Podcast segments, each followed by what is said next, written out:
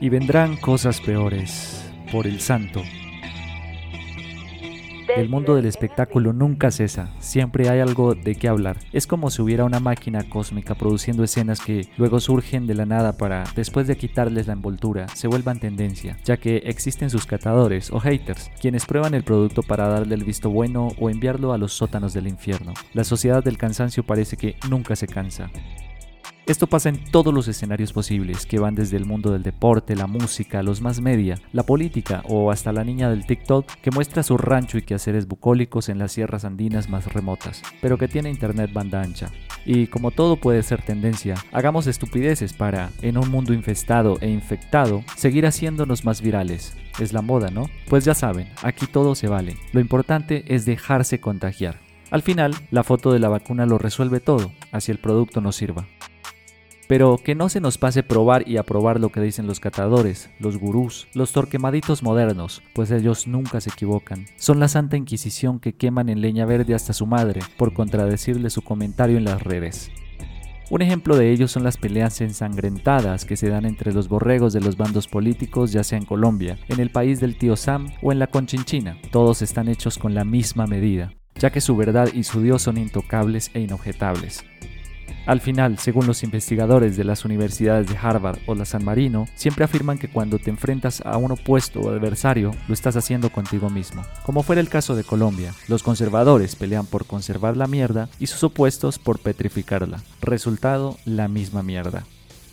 Pero bueno, hablando de las cosas buenas, que pueden también ser malas y del mismo modo en el sentido contrario, y por supuesto cuidándome de arder en los sótanos infernales, les hablaré de dos dioses, uno del deporte y otro de la música, quienes a su vez tienen a sus fieles y también sus ateos. Por eso, todo Dios puede ser verdad y mentira al mismo tiempo, ya que para un reggaetonero J Balvin puede ser un dios, mientras que para un metalero es el mismísimo demonio, así crea en el diablo y le rinda tributo.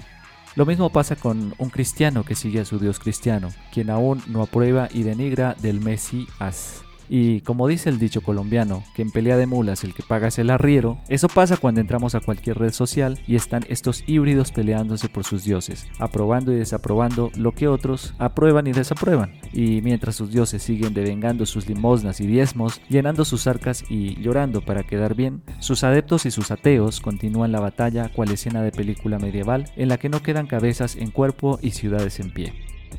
Sin embargo, trayendo el método hegeliano, esto también se podría analizar desde un postulado de tesis, otro de antítesis y el de la síntesis, así que ahí voy.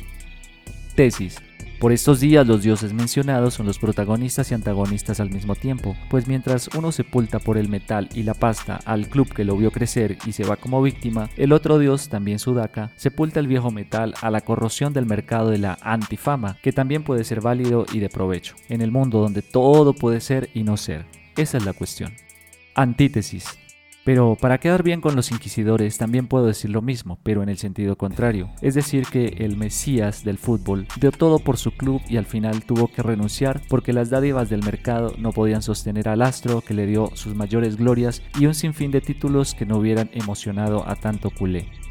El final de la historia es que el Mesías terminó crucificado y en un valle de lágrimas.